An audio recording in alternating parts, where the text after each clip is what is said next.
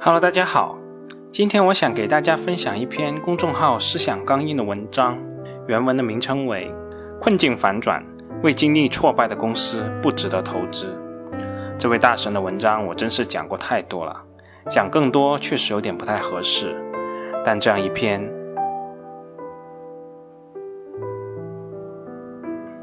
失败比成功更容易凝聚共识。苏格拉底说：“未经审视的人生不值得过。”这个信条被我用在投资上，就变成了：“未经挫败的公司不值得长期投资。”我喜欢平安，跟大家想象的稳得一匹的大白马不同。这家公司在2010年之前，因为经营太过激进，数次陷入经营的泥潭。我喜欢茅台。他在2015年出于对高端消费过度悲观而犯下了减产的错误，导致几年后供需失衡，至今仍在埋单。我喜欢融创，孙宏斌在数次犯下致命的错误之后，今天仍然风格不改，但不再会因为错误而倒下。对于一家大企业而言，失败比成功更容易凝聚共识。这个共识就是查理芒格说的。如果我知道我将会死在哪里，我这一辈子都不会去那里。如果投资一家公司有 n 种失败的可能，那么投资经历挫败的公司就是 n 减一种失败的可能。当然，鸡汤永远是鸡汤，现实的残酷在于大部分失败者再也无法站起来了。所以，要知道一家公司能否凤凰涅槃。就需要从它倒下一段时间之后，对它进行研究，看看它有没有可能困境反转。不光是 A 股，任何一个市场，百分之七十都是很平庸的公司，股票趋势随机波动，大部分投资者都无法从这些公司中赚到钱。百分之二十的公司是趋势向下的烂公司，通常身处景气程度向下的烂行业。或者平庸行业中管理混乱的公司，或者大股东通过财务造假上市，只是想套钱走人。散户亏损的最大的两种股票，一种是定价过高的平庸公司，第二是看似便宜的烂公司。后者常常给人要反转的错觉，是标准的低价陷阱。只有剩下的百分之十的公司符合好行业、好公司的标准。但这百分之十的公司，并非一直都是业绩向上的，大部分都会在某一个时点遇到困难。第一种是行业或者下游客户景气程度向下，好公司也会成为落难公子。第二种是产品转型硬着陆中用力过猛，财务数据会非常难看。第三种是出现经营失误、产品质量事故、股权之争、丢失大客户、违规经营被处罚等等意外事件。那是不是所有的好公司遇到暂时的困境都能走出来呢？那当然是不是的。人走路摔跤不要紧，人走路遇到汽车也不怕，可是怕你走路躲避汽车的时候突然摔了一跤，那可真是要了亲命了。竞争激烈的行业，就像路上有很多高速的汽车，任何一次摔倒都有可能让你再也站不起来了。所以百分之十的好公司遇到危难的时候。其中真正能够出现困境反转的百分之一都不会有，因此，困境反转这个盈利模式的第一步就是要用有罪推定的方式严格审视它们，筛掉那些看似是机会的陷阱。符合困境反转的股票在 K 线图上都是比较容易看到的。公司遭遇业绩滑坡以后，股价经过一年以上时间的下跌，跌幅超过百分之五十以上。但这个命题千万不能反过来说。因为符合这个形态特征的百分之九十都不是困境反转，必须要区分三种典型的低价陷阱。第一，与周期性行业的普通公司区分开来。周期性行业的普通公司的业绩上升或者下降，完全取决于行业的盈利状况。很多腰斩的股票在之前一年都会有一年几倍的涨幅，这些往往都是因为行业大趋势，也是遇上风口的猪。而企业本身的经营管理能力并不见得有多么的突出，而困境反转类的公司之前的业绩长期优秀，是因为自身的管理能力有突出或者坚实的护城河。以我之前在《如何快速理解一个行业，更好的分析龙头公司》一文中专门介绍的分众传媒为例，一般而言，判断一家公司的管理能力很困难，需要实地的调研。刚好在分众跑马圈地的那段时间里，我还在广告圈，也跟他们有过一些接触，所以觉得这是一家非常优秀的管理团队。很多人会觉得这是一家靠资源吃饭的公司，而忽视了他们的管理能力。而实际上，早期的分众只是几家做电梯媒体中的一家。当年的分众与聚众分别在上海与北京铺网，几乎同时拿到风头，同时迅速扩张。后来做电梯液晶屏也是跟框架媒体有激烈的竞争，这里面有一个判断公司管理能力优秀程度的经验。在一个飞速发展的行业里面，壁垒又不是特别高，两个公司差不多同时起步进行竞争，只要其中一家效率稍高一点点，积累下来就会形成巨大的优势，最后胜出。管理效率更高，加上上市的时机和资产并购的运气。才形成了这样一个户外媒体的巨头。虽然享受了很多年的垄断利润，但在面临新潮这样的竞争对手的挑战的时候，反应也一点也不慢。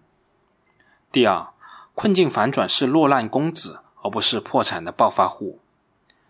虽然上市公司都是各个地方挑出来最优秀的公司，但是不得不承认。其中所谓的优秀，只代表了企业过去抓住了某个市场机会，刚好达到上市要求而已。行业趋势一走，立刻显示出其裸泳者的本质，沦为平庸的公司。这个过程往往伴随着巨额的下跌，再加上过去的题材概念，成为典型的低价陷阱。而困境反转，通常是好行业、好公司遇到了行业困境的落难公子。区分落难公子与破产暴发户有三个经验指标：第一，看行业，消费行业多落难公子，夕阳行业多破产暴发户。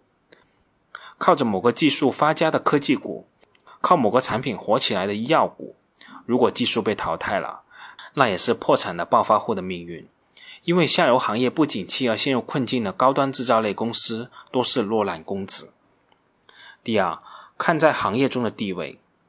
龙头老大和龙二多数是落难公子，而其他跟随者或者缺乏壁垒的细分行业龙头则可能成为破产的暴发户。第三，行业竞争格局，一家独大或者差异化竞争为主的行业多落难公子，而群雄逐鹿的行业多破产暴发户。以分众传媒为例，电梯媒体有着非常独特的优势。我在如何快速理解一个行业、更好的分析龙头公司一文中非常具体的介绍过。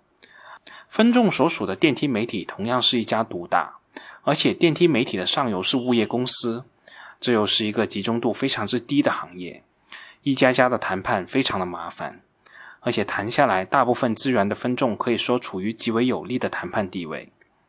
广告主的广告投放还有一个特点，就是要做场景组合。为什么新经济要选分众？上班或者回家，电梯里看到瑞幸的广告，回头就下个单，这就是典型的消费场景。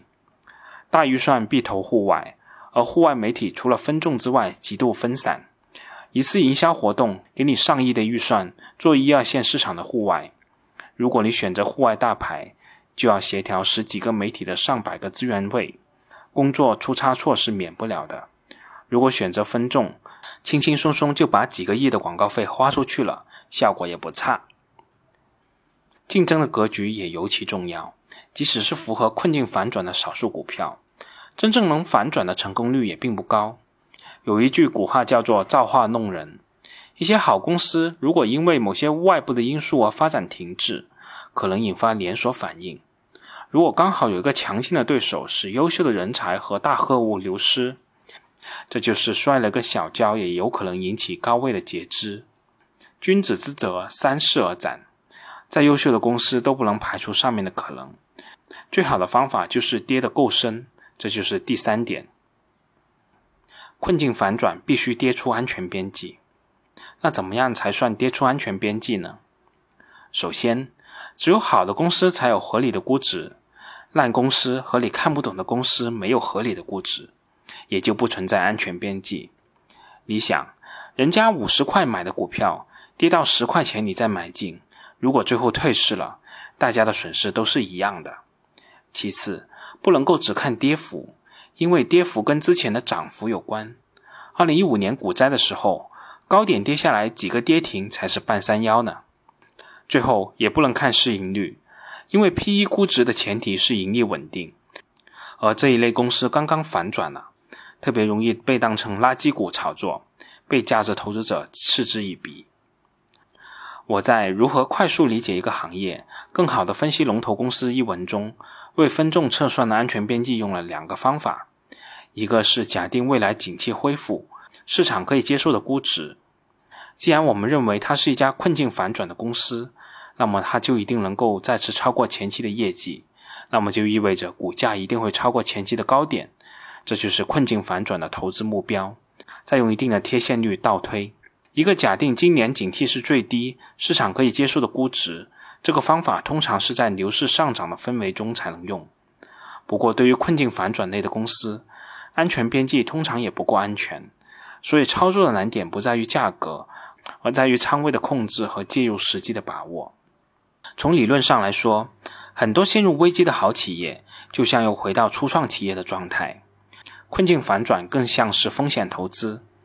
但风险投资对初始企业的了解和介入程度，以及投资条款对自己的保护，远远高于二级市场的投资者。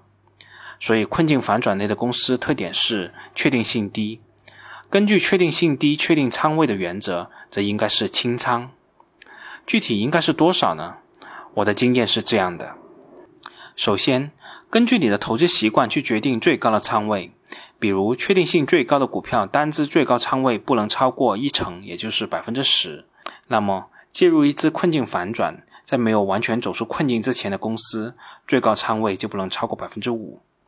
我会根据公司的质地与安全边际，买入百分之三至百分之五左右的仓位，相当于压了一个小注。其次，困境反转是一个概率游戏，个人投资者同时下注两到三只，是一个比较合理的组合。再次，由于这类公司的变数太大，占的仓位又占的仓位又小，不值得花太多时间去研究，最多看一看年报和深度的研究报告，更不要盯盘。最后也是最重要的，对于困境反转的公司，股价有时会先于业绩见顶，有时候后于业绩见底，所以我们不能够根据股价去反推经营状况。必须设立一个指标和一个期限去判断它是否真的会反转。比如分众，因为自己的经营没有问题，所以最重要的指标就是下游那些经常投的品牌广告行业，比如说新经济、汽车等行业是否能够复苏。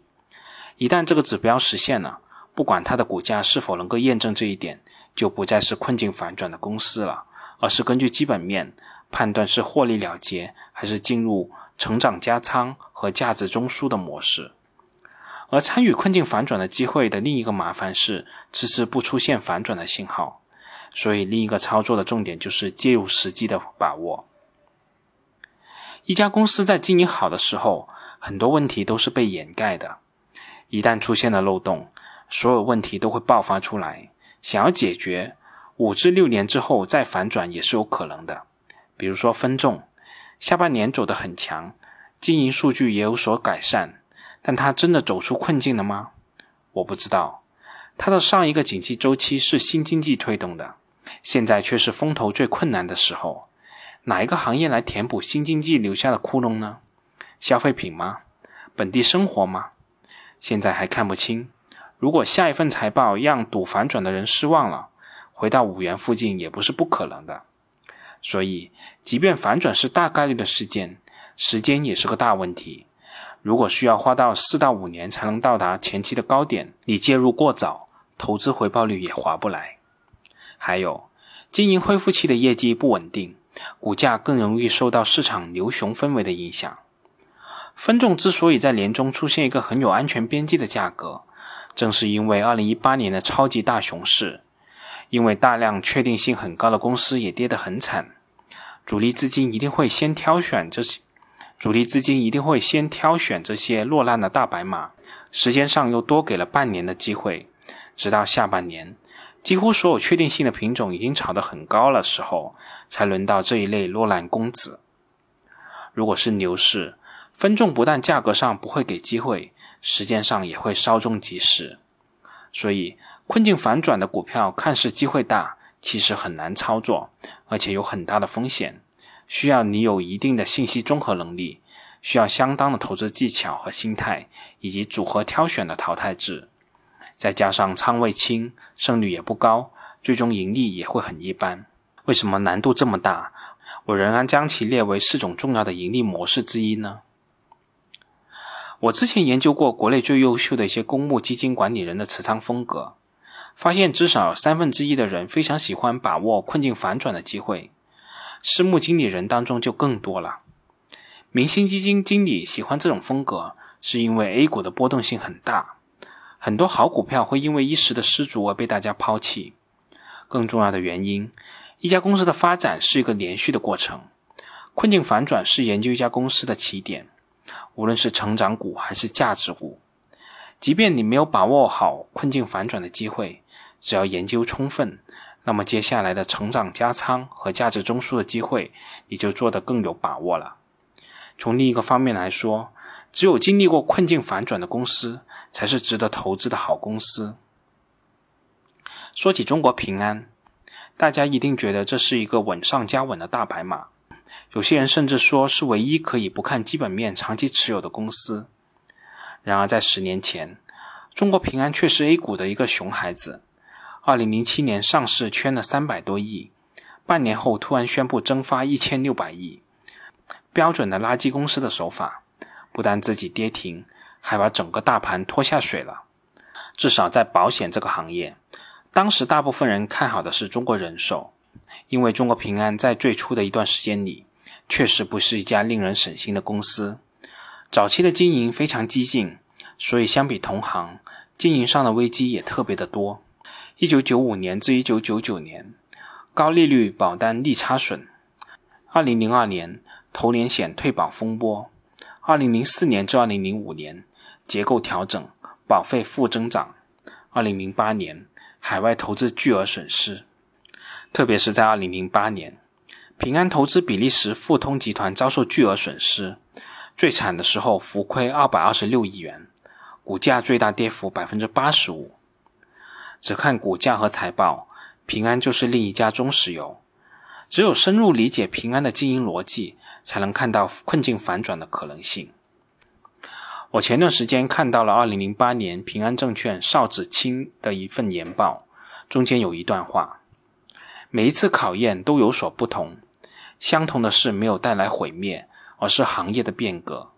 利差损使得公司强化了保险精算的职能，投连风波使得公司开始注重客户的细分，强化风险管控，结构调整触发了万能险的诞生，优化了产品结构。提高了代理人的人均产能，资本市场的潮起潮落使公司反思风险承受的底线，并着手培养投资文化。在此之后，中国平安的业绩一路稳步上升，不过还是经历了2010年至2015年长达六年的底部横盘，去消化过高的估值。